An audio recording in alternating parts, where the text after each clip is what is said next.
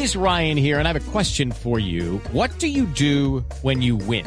Like, are you a fist pumper? a woohooer, a hand clapper, a high fiver. I kind of like the high five, but if you want to hone in on those winning moves, check out Chumba Casino. At ChumbaCasino.com, choose from hundreds of social casino style games for your chance to redeem serious cash prizes. There are new game releases weekly, plus free daily bonuses. So don't wait. Start having the most fun ever at ChumbaCasino.com. No purchase necessary. BGW. Void were prohibited by law. See terms and conditions. 18 plus. lleva el termómetro sobre la equidad de género, sobre la brecha laboral que hay en Colombia, ampliada por cuenta de la pandemia del coronavirus, hoy que estamos conmemorando el Día Internacional de la Mujer. El doctor Juan Daniel Oviedo es el director del DANE, del Departamento de Estadística en Colombia. Doctor Oviedo, buenos días. Muy buenos días, Néstor, un saludo muy especial. ¿Qué estadísticas tiene el DANE sobre mujeres en Colombia, doctor Oviedo? Bueno, en primer lugar, eh, el, el gran resumen que uno puede plantear es dentro de la población en edad de trabajar, en promedio en 2020 las mujeres representan el 51.1%. Sin embargo, cuando vamos a un subconjunto de la población en edad de trabajar, que es la población económicamente activa, las mujeres solo llegan a participar el 42%. Eso rápidamente nos llevó a que de las ocho subactividades más afectadas en el marco de la pandemia en el mes de abril, que fueron las actividades de servicio doméstico, restaurantes, comercio, educación, actividades de servicio personal, construcción y transporte, pues esas actividades fueran las más afectadas, a su vez, en donde hay una mayor representación de mujeres ocupadas en esas actividades en el país. Eso lleva a que en el dato más reciente de enero, cuando nosotros presentábamos una tasa de desempleo nacional del 17.3% y la desagregábamos entre hombres y mujeres, veíamos que se leía como un 13.4% de tasa de desempleo para los hombres y de un 22.7% para las mujeres. Sí, ¿y por qué el, el, desempleo es tanto más alto en mujeres que en hombres, doctor Oviedo? Uno de los elementos eh, que está explicando eh, el incremento en, el, en, en, esa brecha de tasa de desempleo entre hombres y mujeres es que la pandemia afectó a las actividades económicas que más estaban siendo eh, representadas por mujeres, como son las actividades del servicio doméstico, comercio minorista, las actividades de servicios personales y toda la atención del sistema de salud y educación, sobre todo en educación, dado que no tenemos una eh, presencialidad completa en este momento, pues no están llamando a la totalidad de mujeres que estaban vinculadas en el sistema educativo presencial. Eso es el incremento en la coyuntura. Pero estructuralmente lo que nosotros estamos viendo es que hay una inequidad muy importante en la distribución entre hombres y mujeres del trabajo doméstico y de cuidado no remunerado y unos estereotipos culturales eh, muy importantes que de cierta forma consideran que las mujeres son más efectivas haciendo tareas domésticas y eso automáticamente genera unas barreras de acceso a las mujeres en el mercado laboral remunerado o mercado laboral pago. Sí, pero también a todo eso se suma el hecho de que los niños como tal no pudieran ir al colegio durante casi un año y les tocara quedarse en casa tomando clases en casa y las profesoras por lo tanto, o las mamás por lo tanto tener que hacer el papel de profesoras y, renunciar en muchas ocasiones al trabajo. ¿Cuánto tiempo más eh, puede tardar en cerrarse esta brecha según los datos que usted ya comenzó a ver en el mes de enero, que otra vez volvieron a ser muy malos, pero pues que ya teniendo en cuenta que empezamos un proceso de vacunación y que todo debería llegar a la normalidad. ¿Cuánto cree usted más, director, que se demora en, comenzar por lo menos a cerrar un poco más esta brecha que hoy está en siete puntos en, contra de las mujeres? Esa es una muy buena pregunta y cuando hacíamos referencia a estas actividades que fueron muy afectadas en el mes de abril, en enero todavía veíamos eh, 104 mil puestos de trabajo menos en empleo doméstico, y veíamos, por ejemplo, también una disminución importante del empleo en las actividades eh, de educación a la primera infancia, preescolar y básica primaria. Entonces creo que uno de los determinantes más importantes para ver nuevamente el cierre de la brecha es el avance significativo que se haga en la retoma a la presencialidad del sistema educativo sobre todo en primera infancia y en educación básica primaria, que son esos momentos de la trayectoria de aprendizaje de las niñas, niños, que requieren una mayor compañía de su madre o algún familiar y por consiguiente que llevan a que esas mujeres que ejercen ese rol al interior del hogar pues no puedan salir a buscar empleo en este momento en el país. Doctor Oviedo, eh, usted nos habló de porcentajes, pero en número de personas, ¿cuántas mujeres perdieron el empleo con la pandemia, cuando comenzó la pandemia? ¿Y eso qué retraso significó histórico en términos de, del empleo en las mujeres en Colombia? Bueno, cuando nosotros queremos hacer eh, la tipificación de eh, el volumen de personas desempleadas, nosotros debemos recordar que, por ejemplo, en enero nosotros contábamos con 4.16 eh, eh, millones de personas desempleadas que cuando las desagregábamos por sexo encontrábamos una mayor participación de mujeres dentro de esa población desempleada y eh, dentro de esa participación de mujeres encontrábamos un ingreso más rápido al desempleo por parte de las mujeres. Entonces, lo que vemos es que efectivamente eh, buena parte de las mujeres que ya en enero estaban empezando a tomar decisiones de reactivar su vida laboral, llamémoslo así, salieron de esa situación de inactividad económica, empezaron a buscar empleo y se encontraron con eh, la puerta cerrada,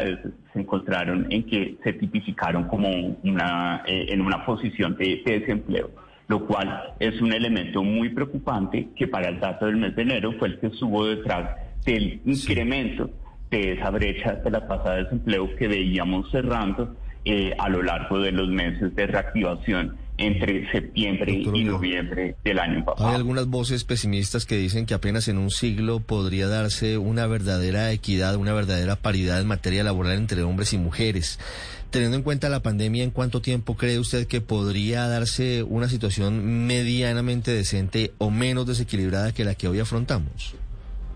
Bueno, yo creo que ese es un desafío supremamente importante porque también lo que estamos viendo a manera de contexto de estos resultados es que no solo hay una naturaleza, llamémosla económica, del choque que ha generado la pandemia, sino que todavía en Colombia existen unos estereotipos culturales que pudimos verificar en la encuesta de uso del tiempo en 2016, 2017 y que estamos haciendo este año, en donde dos terceras partes de hombres y mujeres de todo el país estamos de acuerdo con que las mujeres son más eficientes en el trabajo doméstico y el cuidado no remunerado. Entonces, ese estereotipo cultural es el primero que hay que romper para que podamos nosotros eh, visualizar en el tiempo en qué momento en Colombia nosotros podemos tener una paridad, llamémoslo así, en términos de participación del mercado laboral de las mujeres en el país.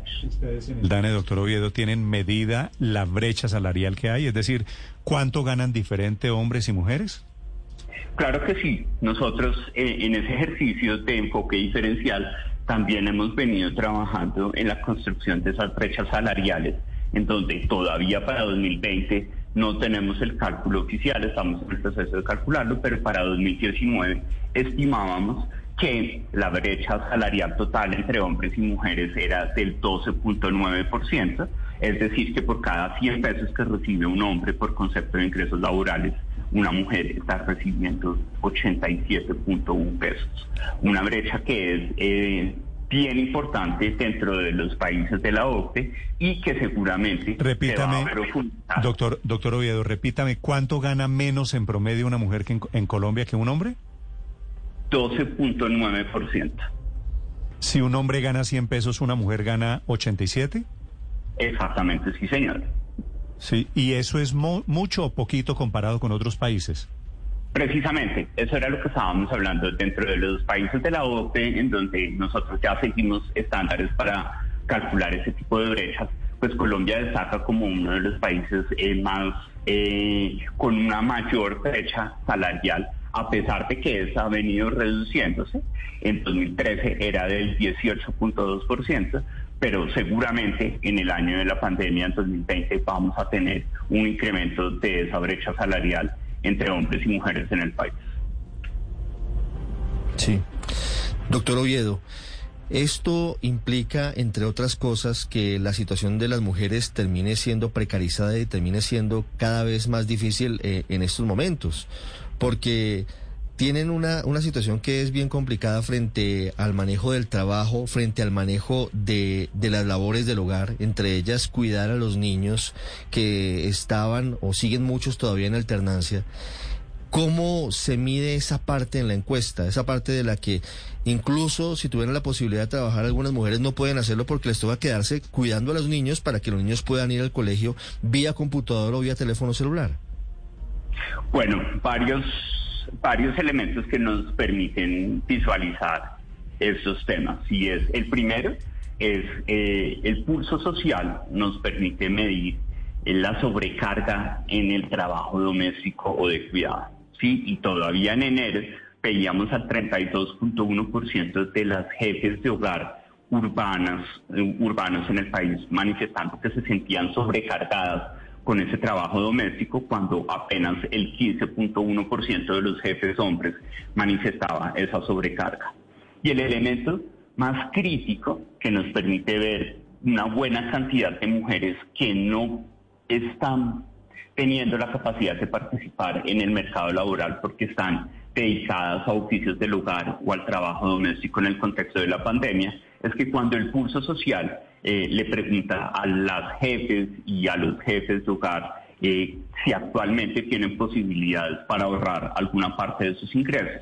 Vemos que el 29.2% de las jefes de hogar mujeres nos están reportando que no tienen ingresos en el mes de enero de 2021 frente a un 14.5% de jefes de hogar hombres. Entonces, eso significa que si hay una relación casi de 1 a 2 entre mujeres, llamémoslas, que están renunciando a participar en el mercado laboral para suplir las labores de cuidado y el trabajo doméstico que se deben eh, eh, desempeñar o que se deben desarrollar al interior del hogar debido a la imposibilidad de tercerizar ese servicio doméstico o de enviar a los hijos a el cuidado de primera infancia o a la educación básica primaria, pues hay una brecha de dos a uno entre mujeres y hombres asumiendo esta responsabilidad. Doctor Oviedo, me escribe doña Margarita aquí vía Twitter y me dice que ella tuvo que renunciar a su carrera, a su trabajo, para atender a los hijos en pandemia.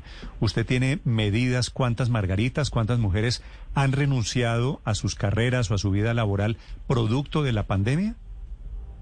Bueno, nosotros tenemos eh, la posibilidad de mirar a través del perfilamiento de la población que está por fuera de la fuerza laboral, cuántas personas han salido eh, de, la, de, la ocupación como resultado de asumir responsabilidades familiares.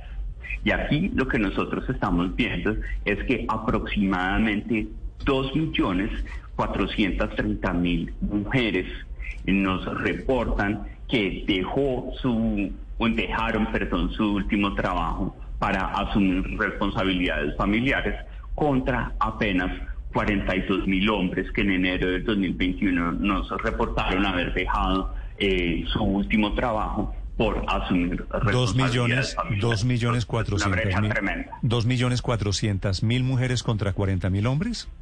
Exactamente, sí, eso Es, eso es una cifra pues, gigante que muestra prácticamente eh, los elementos tan significativos que hay detrás de esta población. Pero es decir, esas son dos millones cuatrocientas mil margaritas, mujeres que tienen que renunciar para atender trabajos de, de casa. Exactamente, sí, señor. Pero, pero usted, doctor Oviedo, además decía que 29% de las madres cabeza de hogar no estaban recibiendo ingresos que precisamente pues no, no estaban trabajando. Eso significa que prácticamente una de cada tres mujeres de familias donde ellas son la cabeza del hogar no están teniendo ingresos o, o, son las que son portadoras de los subsidios posteriormente o, cómo están viviendo. ¿Qué, ¿Qué pudieron ustedes medir de eso? Sí, yo creo que yo creo que es posible hacer eh, esa asociación. Lo que nosotros estamos viendo es nosotros vamos eh, e integramos en los jefes de hogar urbanos, que pueden ser hombres o mujeres, y les preguntamos si tienen ingresos suficientes para ahorrar o si simplemente no tienen ingresos. Cuando nosotros identificamos que el 29.2% de las jefas de hogar mujeres nos dicen que no están eh, percibiendo ingresos contra apenas un 15% de los hombres, pues uno encuentra que prácticamente eh, que una de cada tres eh, mujeres jefe de hogar está enfrentando una ausencia de percepción de ingresos que no necesariamente, es importante precisar, estamos hablando de que ella sea la única perceptora de ingresos, sino que en ese hogar estamos viendo una afectación más importante de los ingresos que en un hogar en donde nosotros tenemos un jefe hombre. Mm. Juan Daniel Oviedo es el director del AN en este reporte Hoy Día de la Mujer hablando de eso, de inequidad, hablando de brechas, no solo en contrataciones, sino también de brechas siempre en eh, favor de hombres en contra de mujeres de brechas en momentos de pandemia. Judy was boring. Hello. Then Judy discovered chumbacasino.com. It's my little escape. Now Judy's the life of the party. Oh baby, mama's bringing home the bacon. Whoa, take it easy Judy. The Chumba life is for everybody. So go to ChumbaCasino.com and play over 100 casino style games. Join today and play for free for your chance to redeem some serious prizes. ChumbaCasino.com. No purchase necessary. Void where prohibited by law. 18 plus terms and conditions apply. See website for details.